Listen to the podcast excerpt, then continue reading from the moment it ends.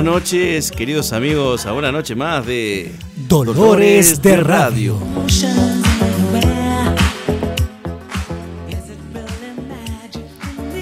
Y como no podía ser de otro modo, mi adlátere, el señor, mi alter ego incluso, el señor y amigo Navi Mangosta. Buenas noches, Walter Calé. Buenas noches, Gustavo Legui. Buenas noches, mundo por internet.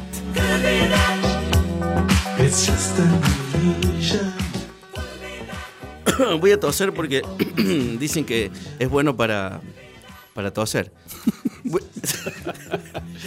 Navi, ¿cómo le va Navi? Eh, eh, ¿Sabe que estamos desconectados porque parece como que nuestras agendas eh, nos tienen muy ocupados y es muy difícil conciliar algo fuera de lo que es nuestro programa.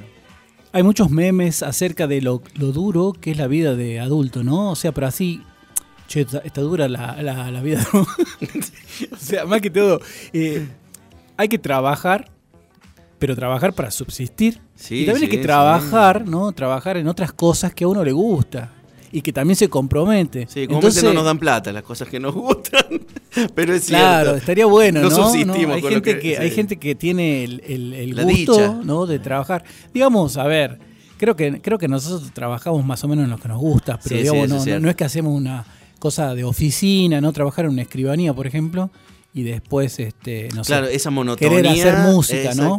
Que hay gente que, que, que hace eso, ¿no? Para subsistir, trabaja, no sé, en estudio de abogado, qué sé yo, y bueno, no tiene tiempo va a ensayar. Eh, bueno, pero a eso nos referíamos, ¿no? Que por ahí en, mayor o en menor medida, por ahí, mire, eh, no sé, hacer música, grabar música, hacer producciones este, audiovisuales, que también con usted también alguna vez compartí. Hace poco, em, ahí también nuestro compañero de, producciones audiovisuales subió hace poco un, un video de un guion que usted escribió, que lo terminamos produciendo. ¿La novela? La novela. Ah, porque no estaba. Usted me había dicho alguna vez y invitamos a la gente que, que escuche y vea. En realidad es un audiovisual, es un corto que participó en El Héroe. Creo que en esa oportunidad no sacó nada. No, no, creo es, más, creo todavía me duele la pata que nos dieron en el traste. pero porque el botín era grande, nada más que por eso. Pero eh, la verdad que, amén, digamos, de la, de la opinión ajena, sí. Eh, el corto está muy bien hecho. Sí, me gustó a mí también después de haberlo olvidado, porque la verdad que dos, tres años, no, es más, no sé cuántos años hace tanto que lo se produjo eso. Pero sabe que hay 2018, otro puede ser. Hay otro hay otro corto que usted también participó y poco poca importancia le dio a su participación, pero así empieza el corto que, se llama un pescador. Era un pescador, exactamente. de hecho, ese corto llevó dos premios. Ese sí ganó algunas. Dos premios sacó eh, en esa oportunidad. Ese corto se llama Va de Retro. Es Ese una era comedia. un guion suyo. Sí. Sí, sí, muy bien. Sí, sí me acuerdo. bueno, a eso nos referíamos, ¿no? Esas cosas que uno hace que por ahí no, no, no tienen que ver con, con el trabajo de la subsistencia, digamos. No, pero al contrario. Pero nos comprometemos. Eh, de manera, de igual manera, ¿no? Entonces por eso nos demanda mucho tiempo. Y genera un gran placer, digamos, ¿no? Ese tipo de cosas porque eh, te, pone en contacto con una cuestión que es la cuestión creativa y siempre lo creativo genera un, placer extra, un, plus a nuestra existencia. Sí, y una de las cosas que, para, cerrar acá, es que la gente que produce con bajo presupuesto muchas cosas, música, audiovisuales, teatro o lo que sea creativo, tiene que agudizar más aún la creatividad para que el resultado eh, sea eh, comestible o consumible, no sé cómo decirlo, Pero, sin que se dé, digamos, se manifieste esa falta de presupuesto, ¿no?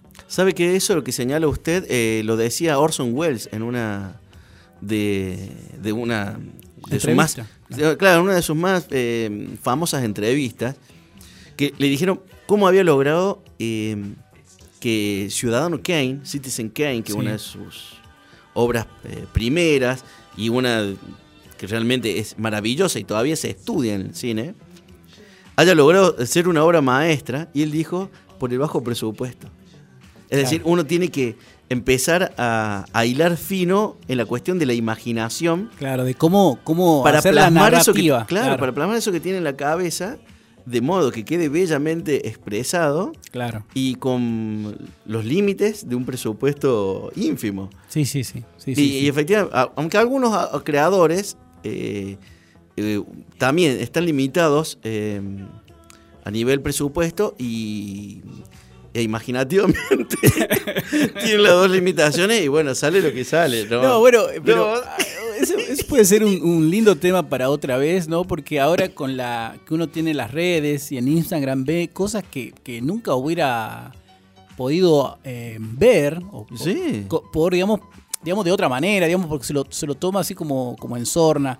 No sé si a usted le llegan eh, producciones, por ejemplo, de la India de superhéroes de la India o, personajes así que luchan con tigres que son una especie de disfraz así de humanos disfrazados de tigres. ¿Sabes qué estaba viendo? Porque me he estado, me he estado matando con la serie El Zorro. Pero la, de, Guy Williams. Claro, ah, la serie original de Guy Williams. Excelente, hermosa. Sí, hay, hay, hay detalles, ¿no? Por ahí de que se ve, se nota el doble y cosas así, pero, pero está muy bien hecha. No, está muy bien, hecha. Y justo, bueno, buscando así apareció una eh, decía El zorro, no me acuerdo cuánto, el subtítulo, hecha en La Plata. Y si le iba a mandar a usted para que lo vea. Ah, acá en La Plata, en la, en la capital. Sí, acá, La capital de Buenos Aires. una de las ciudades de Buenos Aires, sí, sí. No, es la capital de Buenos Aires. ¿La Plata? Sí. Ah, me mató. Ah, no sabía usted. No, no sabía que la. Todos los días se aprende algo. No también entiendo nadie. No sé si. No, la capital. La cara de Gustavo La capital de la provincia de Buenos Aires es La Plata. La capital de nuestra República Argentina es Cava. Ah, mire usted, no, no sabía. Bueno, de ahí de, Y tendré que verlo, Navi. Nada más, nada más le digo, véalo. No, no, ahora ya, ya despertó la curiosidad. Y como me gusta consumir ese tipo de. Por eso mismo, por eso mismo, también le recomiendo. Eh, la Mujer Murciélago, una, una, una versión de los 60. Bueno, tenemos que hacer entonces un mexicana. Ya no estamos yendo de, del tema de hoy, ¿no? Para que la vea, por favor. Bueno, el tema de hoy es el chisme, la murmuración y cómo esto se ha profesionalizado en los programas, ¿no? Claro, claro. Mire, escuche lo que está poniendo Gustavo. Barry. No, pero ese es, la, la usan como una cortina de un programa de chisme muy conocido. Muy bien. Así que hoy nos vamos a ocupar un poco del chisme. el chisme y el chisme institucionalizado. Claro, el chisme con estas preguntas. ¿Por qué nos gusta el chisme? Digamos, no, no en particular a nosotros, o por lo menos a mí, pero sí veo que funciona como una actividad comercial bastante lucrativa. De hecho, la gente que tiene programas de chisme en Buenos Aires son millonarias, personas millonarias. Y lo mismo pasa con los canales de, televisión que tienen este tipo de programas y bueno, este, tienen gran audiencia y por lo tanto una gran pauta, etcétera, etcétera. Y no solo a nivel eh, nacional, por supuesto, sino que también en todos los países sucede otro tanto, ¿no? Eh, en Brasil, bueno, ponía a hablar Estados Unidos. Miami. Las revistas, ¿no? las revistas que ahora ya las empresas han quedado un poco eh, en desuso. Claro, en desuso, pero digamos, las, revistas esas del corazón que les llamaban, estaban en todos lados, ¿no? En todos lados. Y bueno, todo eso vamos a tocar este, este apartado de la semana. Y bueno, todo este preámbulo en realidad era para entrar en, el clima, el clima de amistad que siempre es necesario para este tipo de programas. Así que vamos con un temita musical y luego ya sí volvemos con Dolores de Radio.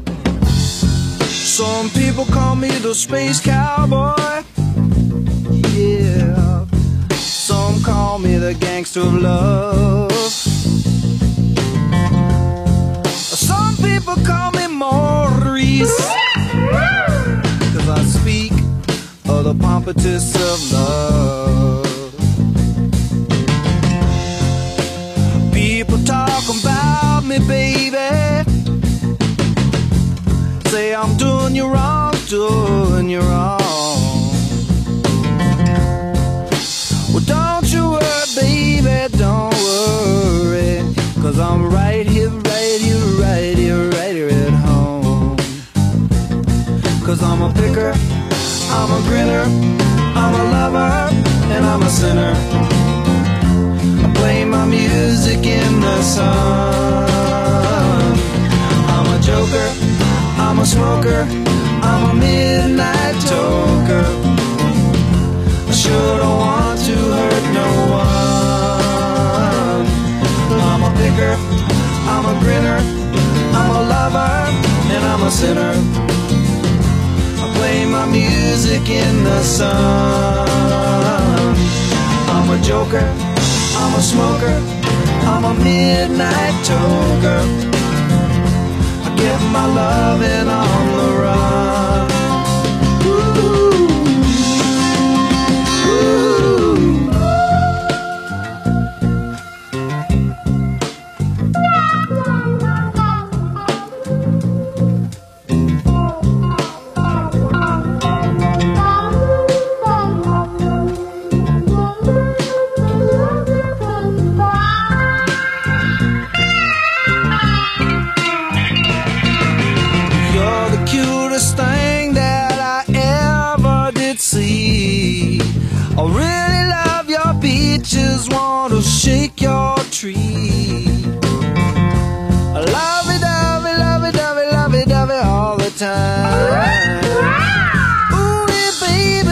Sure show you a good time. Cause I'm a picker, I'm a grinner, I'm a lover, and I'm a sinner.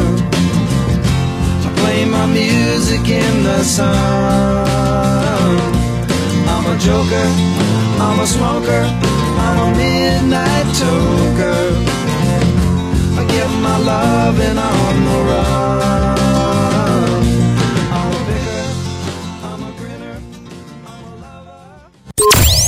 También nos podés escuchar por www.cacanfm.com.ar.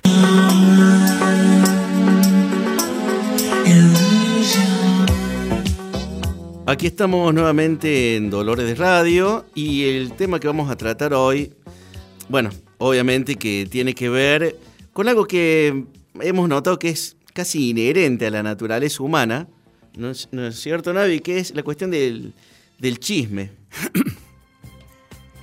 Sí, a ver. Yo, hice preguntas así como más generales. ¿Tiene una curiosidad? ¿O claro, para dar no? Sí, sí, mire, mire, yo sé, eh, ¿por qué nos gusta la vida de los demás? Hablando en, general, no en particular, porque uno puede decir, no, a mí no me interesa, o yo no, no es así como a dónde eh, se concentran mis conversaciones con mis amigos. Sí, es posible, pero digamos en general, ¿no? Como hicimos la introducción anteriormente, que evidentemente si hay programas masivos y en todo el mundo de lo que es el chisme, evidentemente es una cuestión general como usted bien lo está preguntando o nombrando. ¿Sabe que la palabra eh, eh, chisme viene, tiene una acepción griega y una latina, que viene de la palabra eh, esquisma que significa separar, y que es la misma palabra de, de, cisma, o sea, el que se separa, digamos, de un tipo de movimiento, por ejemplo, puede ser religioso o incluso puede ser eh, ideológico, por ejemplo, cuando se separaron algunos discípulos de Freud, él lo vio como un cisma ¿ah? de su propia postura psicológica, ¿no? del psicoanálisis, de Jung, Adler, algunos de esos. Y quizás algo tiene que ver con eso. Eh, es tomar a, un sujeto, una persona, separarla del resto y ocuparnos de ello. Y en eso ocuparnos de ello tiene que ver, creo, esta cuestión de em, que es muy inherente a la naturaleza humana, que es la curiosidad. los medievales lo llamaban curiositas y lo consideraban eh, un pecado en el sentido de que eh, eh, pecado o un error, mejor dicho, como que te, separaba del centro, del foco de atención. Entonces la persona muy curiosa eh, se dispersaba y generaba un pecado de dispersión. Y, así eh, la curiosidad, que es tan profundamente inherente a nuestra naturaleza, hace que nos ocupemos del otro. Claro. Bueno, a ver, la cuestión esa de también de, ocuparse del otro, pero también de una manera de juzgarlo. De una manera maliciosa.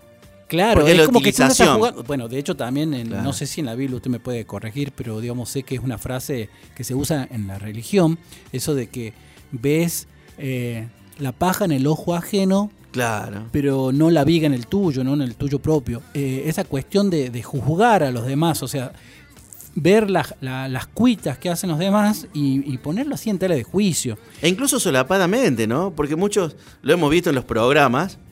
Eh, ah, no, yo no lo estoy juzgando, pero saco los trapitos al aire, ¿no es cierto? Y, en ese, y en ese accionar hay un modo de juzgamiento donde yo me pongo, me posiciono en una estatura moral. Pero claro que sí. Para ver al otro. Igual, eh, imagínense que ha llegado esta, esta institucionalización, digamos, del chisme, que en un programa directamente está un presentador y con cara de serio, así bien como estaría tratando, no sé, la paz mundial, hace como un adelanto, ¿no? Te dice, bueno, atención, atención por favor, que vamos a develar los pormenores de la separación de alguien, ¿no?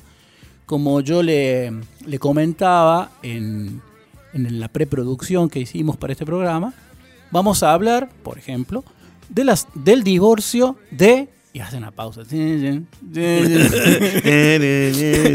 dice de Ricky Martin. ¿Qué es noticia ahora? Es noticia ahora porque se ha divorciado y tienen cuatro hijos en, eh, no sé, la pareja tuvo cuatro hijos, de hecho había comentarios así un poco también maliciosos, como usted dice, bueno, ¿y ahora quién le pasa la manutención a quién? ¿No? Como siendo esta cuestión, digamos, que los dos son varones, bueno, en fin. Eh, esa, esa, esa cuestión de ponerse a juzgar la vida de los demás Ahora, y en un programa, ¿no? O sea, así abiertamente. Así. Pero eso es, totalmente, lo toman en un sentido totalmente natural, ¿no? Porque para ellos, eh, bueno, por lo menos lo que uno ve o ha visto, es eh, el ejercicio de la transmisión de una noticia. Eh, pero se meten con cuestiones que son de, personales. Y ahí entro, quizás no, estamos abriendo demasiado, pero ahí entro, por ejemplo, en esta cuestión de la de esa apertura personal de estas celebridades con cuestiones que son, por ejemplo, por ejemplo, eh, el otro día veía que pasaba en esos TikTok, así todo, la noticia de que Jessica Sirio se había operado la zona íntima para una, un rejuvenecimiento de cachucha, digamos. Bien. Eh, ¿A quién le importa? claro, pero eso, voy, claro, lo transmiten de una manera como que importe, que sea importante. Y evidentemente hay gente que lo está escuchando, por eso lo están emitiendo. Y, Entonces, mire. y se corta esa línea entre lo público y lo privado.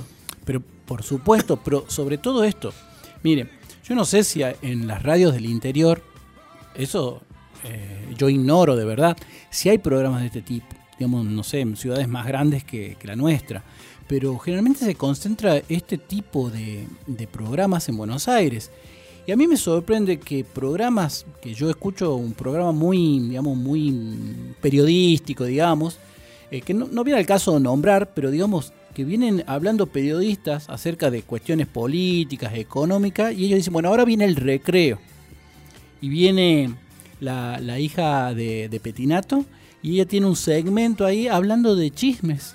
Ah, sí, sí, sí. sí. Y habla justamente de separaciones, de quién eh, ha faltado a la fidelidad a quién, ¿no? En un programa periodístico serio. Claro, es como ellos dicen el recreo, ¿no? Es como que yo no me imagino, no sé, no, sé cómo iría, capaz que sea una buena idea a, nivel comercial. Yo a nivel eh, ético, la verdad que estaría muy distante de, hacer un programa acá en Catamarca. Imagínense de, de hablar de la gente así entre nosotros, así públicamente, de bueno, la gran actriz tal, este, no sé, está eh, de buenas migas con tal actor y empezar a contar así Entonces no, cuento lo que iba a contar de usted. Me quedo piola. un, conocido, no, encima dicen así, ¿no? Para crear el efecto. Un conocido sonidista de una radio que está en el centro se lo ha visto de la mano con cierta persona. Mira ahí Gustavo como tiembla, tiembla. Tiembla, Gustavo, pero no vamos a abrir la boca, Gustavo. Bueno, eh, no sé cómo andamos con el tiempo, ¿no? si le parece, vamos con Podemos hacer una pausita y después seguimos con el tema. Muy bien.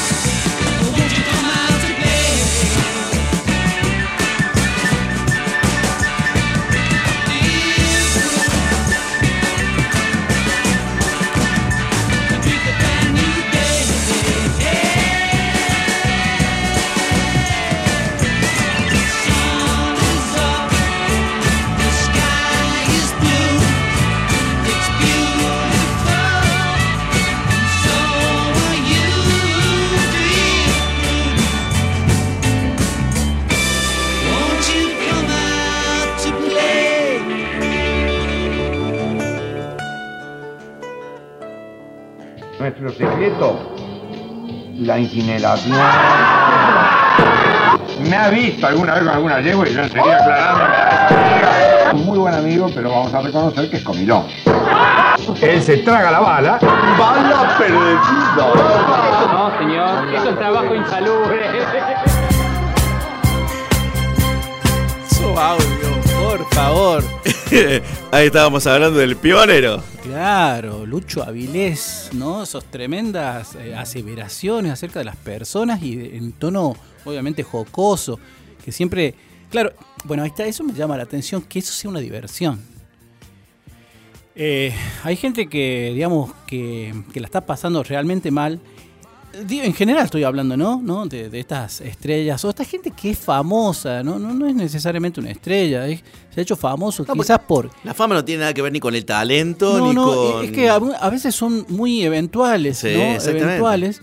Y, cuando caen en desgracia es un refriegue de manos de, estos eh, estilos de programas, eh, porque ahí es donde más... Eh, audiencia tienen. Bueno, a ver, pero eh, lo que pasa es que es la lógica periodística. ¿Qué es lo que llama más la atención? La catástrofe, el desastre, la crisis. Esto llevado a nivel de lo, de lo personal, indudablemente que es lo que más va a vender. Claro, claro, claro. Y es más, y genera esa inquietud en, el otro. Sí, sí, sí. Genera ese, ese, bueno, quiero saberlo, qué, qué es lo que le pasa al otro. Porque convengamos que eh, mucha gente se para en la ventana para ver lo que hace el vecino. sí, no, y cuando hay peleas de vecino. apagamos, apagamos la tele. y si a la noche apagamos la luz para que no nos vean ahí el, perfil en la, ventana. claro, entonces lo que, lo que se hace es. Eh, la ventana es el televisor. En aquella época el televisor, hoy son las redes sociales. Sí, igual, la ventana. A ver, Podemos hacer algo histórico para que usted no estaba ahí fuera de aire, nos estaba dando una recomendación, ¿no? Para que tengamos cierto orden. ¿Usted cuándo cree que empezó esto de, que masivamente se haga un programa con este tipo de información? Bueno, obviamente que el, soporte, eh, estábamos hablando del papel, como para ir eh, a, las bases de lo que fue todo esto. Pero las primeras eh, manifestaciones, bueno, de ahí viene el, el término de ese periodista de periodismo amarillista. Pero quien realmente fue como el epítome de todo esto es una mujer que no recuerdo bien el nombre, pero que tuvo mucho poder durante la época de oro de Hollywood, en los 50, que parece que manejaba mucha información de las estrellas, eh, tenía una, red, pero era una, una, mujer grande, ¿no? Una mujer eh, ya entrada en años, y tenía una, red de, espionaje que le, transmitían a ella todas las, las basuritas que se, que, se filtraban, digamos, a través de los pasillos de las estrellas de Hollywood, de, los estudios. Y así, por ejemplo, y comenzaba a, chantajear. Esa cuestión de que el conocimiento es poder, en algunos casos es así, y en este caso efectivamente sucedía de ese modo donde ella obviamente eh, manejaba las cuestiones eh, que se mantenían bien ocultas, por ejemplo, la homosexualidad de Rock Hudson, los amoríos de Marilyn Monroe, y, llegó incluso a, a destruir eh, estrellas. estrellas. porque destruía las reputaciones. El alcoholismo de Errol Flynn, por ejemplo. Claro. Entonces, e, e, esta mujer creo que fue una de las, de las que comenzó y, y manifestó e-, ese, ese deseo de transmitir hacia afuera, pero de manera maliciosa, el conocimiento de algunos trapitos sucios que tenía. Todos tenemos trapitos sucios, ¿eh? eso es algo. Y claro. nadie escapa a todo Sí, el tema es que, claro, eh, a muy poca gente le importa si uno no es famoso, ¿no? claro, eso no vende. claro. Y, eh, obviamente que acá, bueno, nosotros teníamos las la, revistas. Yo no me acuerdo mucho los nombres de las revistas de la época, pero eran porque se mezclaban algunas cosas, ¿no?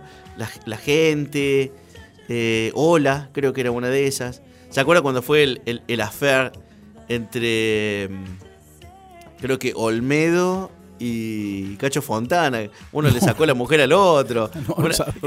una, cuestión así, que, también fue eh, eh, paradigmático, como decía un profesor mío, de, de, puterío barato. Claro, no, Pero bueno, estaban las revistas de, como usted la nombró, las revistas del corazón. Claro. Ese era el, soporte. Y el que lo llevó a la televisión, usted lo, dijo recién, ¿no? Sí, yo creo que el primero, por lo menos el primero que yo tengo recuerdo es Lucho Avilés ahí. Y que era un periodista serio, ¿no? ¿Se acuerda de tener el programa El Pueblo Quiere Saber? Claro, claro, claro. En el Canal 9, ¿no? Sí. Sí, el tema era que, que, después se transformó en esto que acabamos de escuchar, que puso Gustavo ahí, de justamente de, de hablar la sexualidad de alguna persona, pero de una manera así jocosa y burlándose. Y también y venimos de una época que es bien eh, mojigata, ¿no? Eh, esa época de Hollywood que usted está nombrando, imagínense la cuestión esto de, de, la homosexualidad, era un tabú muy fuerte. Es más, hasta los 80, de hecho, cuando, cuando Rod Hudson este, se hace famoso para otra clase de público, digamos, más joven, pero era porque contrajo la enfermedad, ¿no? Contrajo SIDA, ¿se acuerda?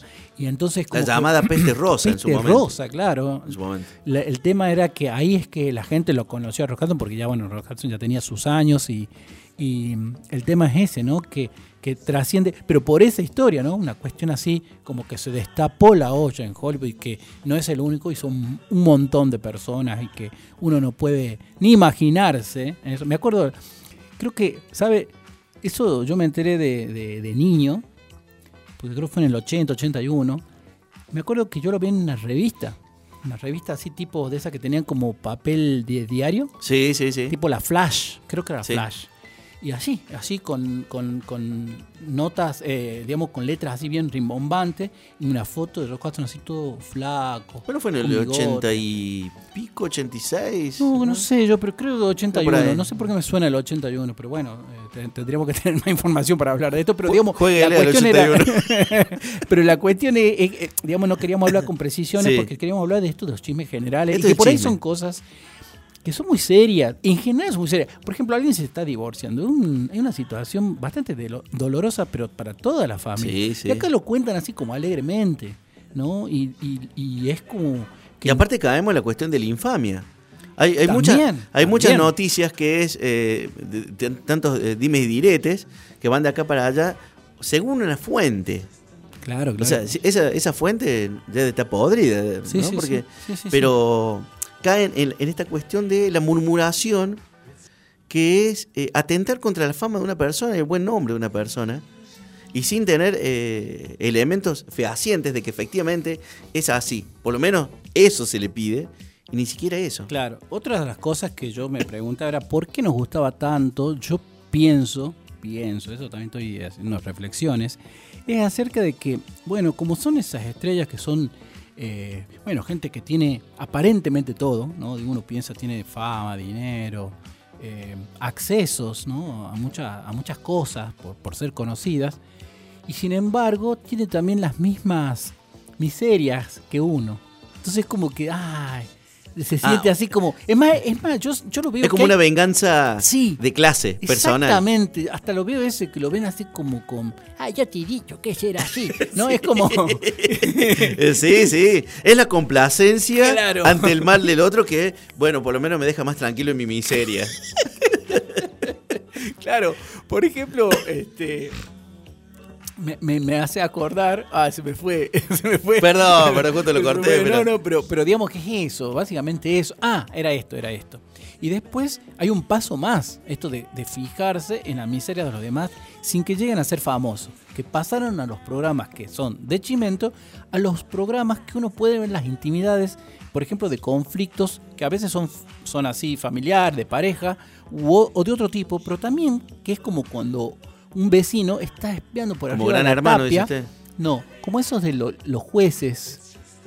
Por ejemplo, esa jueza que hay, ah, se llama Caso Cerrado. La doctora Polo. Hay un montón. Acá en Argentina había también un, uno, un, hay un doctor que también a veces hizo una parodia de estos Es más, el abogado este siempre sale en los programas de Chimento. Claro, claro un abogado rarísimo. sí, bueno, como todo. Claro, claro.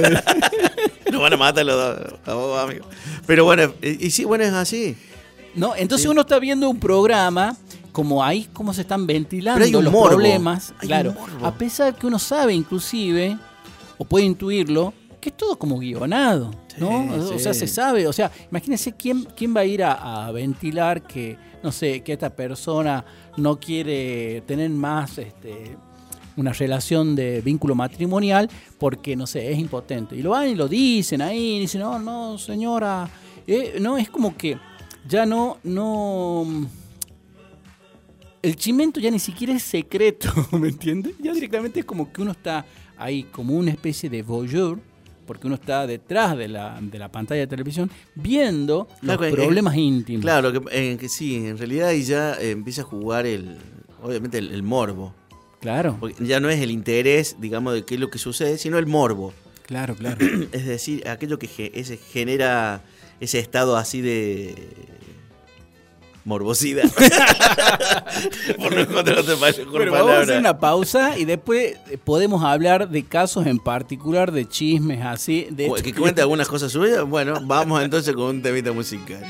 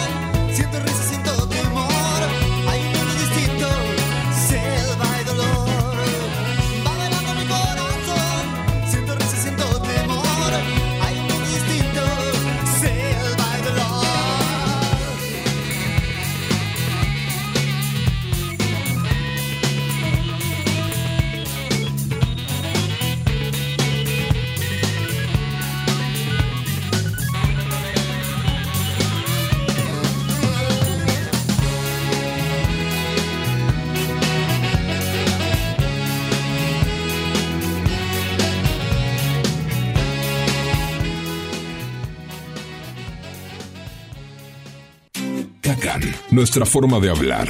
Una radio artesanal, una radio distinta, una radio con norte.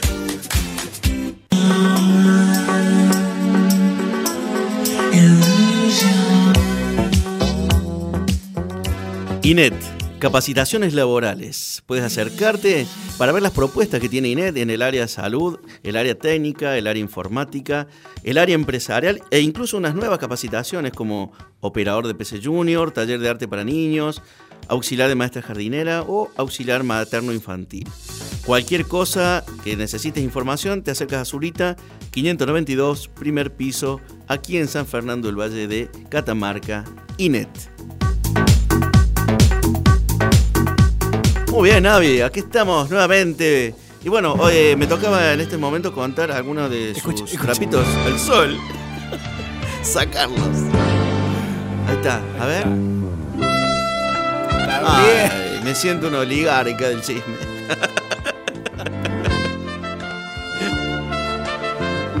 bueno, eh, cierto, siempre, se ha caracterizado por la sutileza en las preguntas. Claro, yo hago una pregunta tipo ¿Por qué mató a sus padres usted? Claro, iba a preguntarle yo, ¿usted es cierto que tenía una empleada doméstica y nunca le pegó, eh, le pagó seguro social? Así que te digo una. Le pagaba menos del mínimo. Se viene el surdaje. bueno, eh, Mirta la sutil.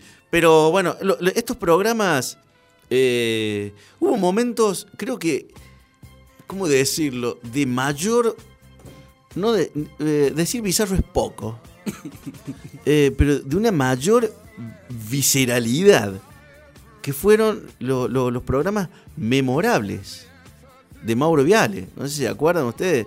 Eh, cuando fue el caso del jarrón y no me acuerdo cómo se llamaba la chica esta, Natalia. Samantha y Natalia. Eso. Sí, sí. Que, realmente, o sea, se peleaban en, vivo. Yo nunca lo entendí era el problema, ¿no? Porque era, digamos. tampoco. Era de una manera. Yo pensé que tenían un bazar.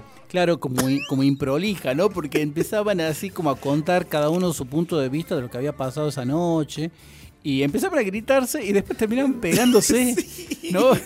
y la gente lo veía, creo yo, justamente por eso, ¿no? Como una, una ventana indiscreta. Claro, claro. Para ver eh, quién pega a quién, ¿no? Bueno, y Gran Hermano. Ya lo esperaba. Gran Hermano es eso, es, asomarse a la, a la ventana y la intimidad del vecino, del otro, por una cuestión eh, de una mala curiosidad. Es decir, eh, hay un, un autor, Fulton Sheen, que señalaba que el ocuparse de otro es, es, eh, específicamente el amor. Pero cuando ese amor te ha desviado, es que comienza el chisme. Pues yo me ocupo de la persona, pero de, mm. las, de las cuestiones malas que yo puedo llegar a transmitir y conocer de esa persona. Es un amor desviado. Está muy interesante ¿no? el planteamiento. Y usted me había dicho, eh, acá, eh, fuera del programa, fuera del aire, que nos habías hablado de los tres filtros de Sócrates. Cuando alguien nos viene con un chisme. Claro. Que es muy difícil. la verdad es, difícil eh, no prestarle atención o no prestar oído al chisme. Pero hay tres filtros por los cuales Sócrates supuestamente solía pasar a sus discípulos cuando le venían con alguna de estas propuestas. Claro. ¿Se cuáles eran? Sí, me acuerdo que le, le preguntaba, ¿vos estás seguro de lo que vas a decir? Si es verdad, por ejemplo, uno, si era verdad. Después le preguntaba si eso tenía incumbencia, o sea, me importaba a mí, era de importancia. Y después el otro no me acuerdo. Y el otro sí me servía. Claro, sí servía. sí me servía de algo. Y bueno, generalmente los chismes no, no sirven demasiado. Me, parece, ¿no? No sé. No, aparte, comúnmente siempre suelen caer en, el, en, esta, en esta falta de la, de la infamia, ¿no? De atentar contra la integridad moral de la persona de la cual se está hablando. Y mucha gente que no tiene vida, entonces se ocupa de la vida de los otros.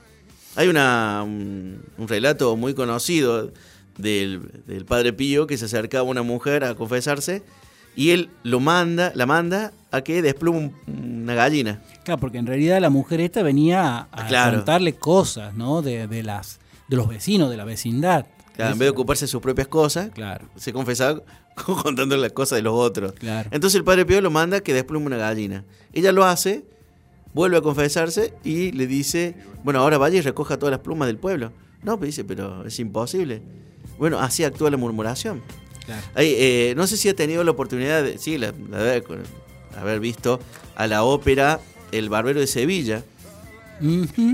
Eh, en, El Barbieri de Sevilla de Rossini, el, el argumento al final Don Bartolo hace todo una, eh, un área donde va demostrando cómo una, una pequeña chispa de, chisme se empieza a convertir en una bola y en una bomba, digamos, en algo que lo abarca todo.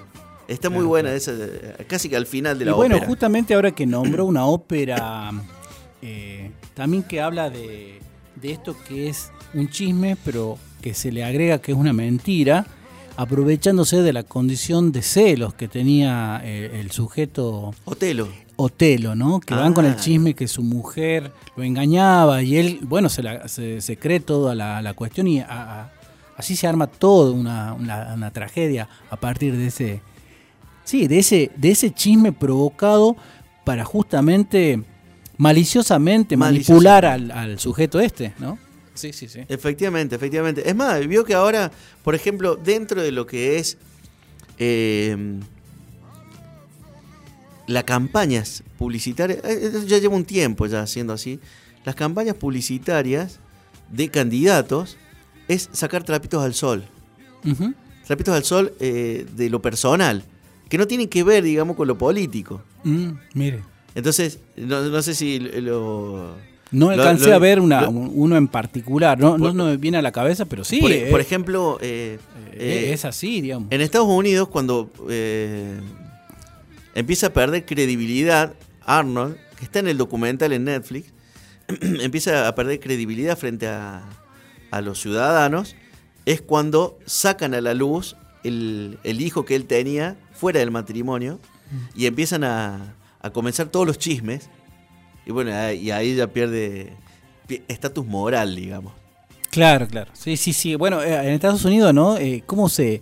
Según las películas, también no, no, yo no conozco, ni siquiera fui a Estados Unidos, digamos, una sociedad justamente que tiene una, una moralina, así, una moral que es como que se pueden caer candidatos solo por una fe así extra matrimonial. Exactamente. O, bueno, lo que pasó a. Es porque es puritanismo. Sí, sí, sí, una especie de puritanismo, pero por ahí un poco hipócrita, ¿no? Sí, sí. En cambio, acá no, acá le dan un puesto mejor. Claro. bueno, Navi, eh, ya estamos sobre la hora. Sí, bueno, nos unos minutitos. Unos minutitos. Eh, podemos eh, hacer una pequeña pausa musical. Después nuestros anunciantes y hacemos el final. Muy bien, vámonos.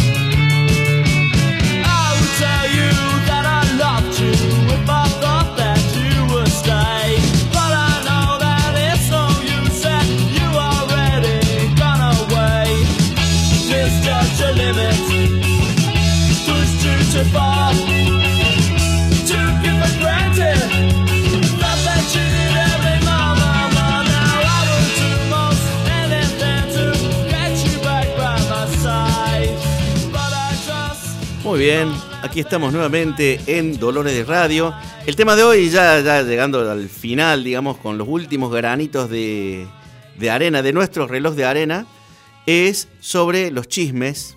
Indudablemente, eh, nos queda un montón para hablar, ¿no, Navi? Sobre la cuestión de los chismes. Pero antes de entrar en, en detalle, ¿le parece si traemos a colación a Inet y sus capacitaciones laborales? ¿Cómo no?